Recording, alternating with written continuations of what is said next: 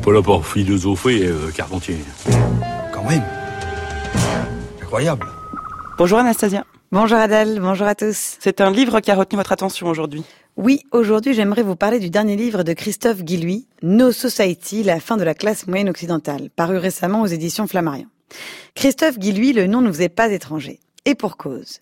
En 2014, dans son livre La France périphérique, Comment on a sacrifié les classes populaires, le géographe de formation a été le premier à dresser le constat de l'exode des nouveaux prolétaires français de souche, autrement dit, des petits blancs, vers le périurbain profond et le monde rural.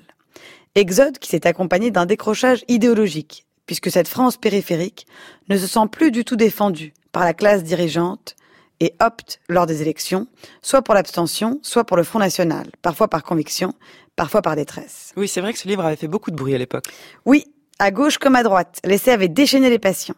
Si Guy, lui, a essuyé de nombreuses critiques, on a pu lui reprocher un travail insuffisamment rigoureux ou trop biaisé idéologiquement, la plupart des journalistes, du Figaro à Libération en passant par Marianne, ont considéré que c'était un livre essentiel, surtout en ce qu'il permettait de comprendre les déceptions et les aspirations d'une partie de la classe populaire, souvent occultée, et qui représente un véritable vivier électoral. Et alors qu'en est-il de ce dernier livre de Guy Eh bien voilà, après avoir abordé la question des classes populaires dans la France périphérique, puis celle des élites dans le crépuscule de la France d'en haut, Christophe Guilluy a décidé de s'attaquer au destin des classes moyennes en Occident.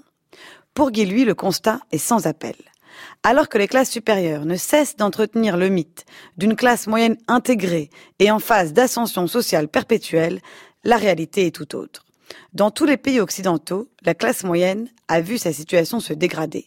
La fameuse fracture sociale, selon l'expression de Marcel Gauchet, concernait hier les classes populaires fragilisées économiquement et socialement, ce qui permettait d'expliquer d'ailleurs l'enracinement du vote Front National dans ces zones du périurbain subi. Aujourd'hui, cette fracture sociale semble s'être étendue aux classes moyennes, sur fond d'une double insécurité, à la fois sociale, c'est-à-dire une insécurité liée aux effets du modèle économique, et culturelle, c'est-à-dire une insécurité liée à l'émergence de la société multiculturelle. Cette insécurité se matérialise dans le fait que les classes moyennes, qui avaient pour habitude de voter à droite ou à gauche, se tournent de plus en plus vers les extrêmes, et particulièrement, comme les classes populaires autrefois, vers le Front National. De manière générale, partout en Europe, mais aussi aux États-Unis, la vague populiste, dont les experts, il y a 40 ans, disaient qu'elle n'était que conjoncturelle et qu'elle ne se limiterait qu'au territoire de la désindustrialisation, eh bien, cette vague populiste s'est en fait généralisée à de nombreux pays rassemblant classe populaire et classe moyenne contre les classes supérieures. Guy lui montre que cette tendance s'explique par le fait que les anciens clivages ont rendu l'âme. Ce n'est plus une question de droite ou de gauche, de classe ouvrière ou de patron, de ruraux ou d'urbains, mais bien plus une rupture entre les gagnants et les perdants de la mondialisation, les mobiles et les sédentaires, les gens de quelque part face aux gens de n'importe où, expression qu'il emprunte au journaliste et écrivain britannique David Coulthard. Or, c'est de la classe moyenne que dépend normalement la stabilité de nos sociétés, puisque selon les chiffres, elle rassemble entre 50 et 70% de la population. Ainsi, si la classe moyenne sombre, toute la société sombre.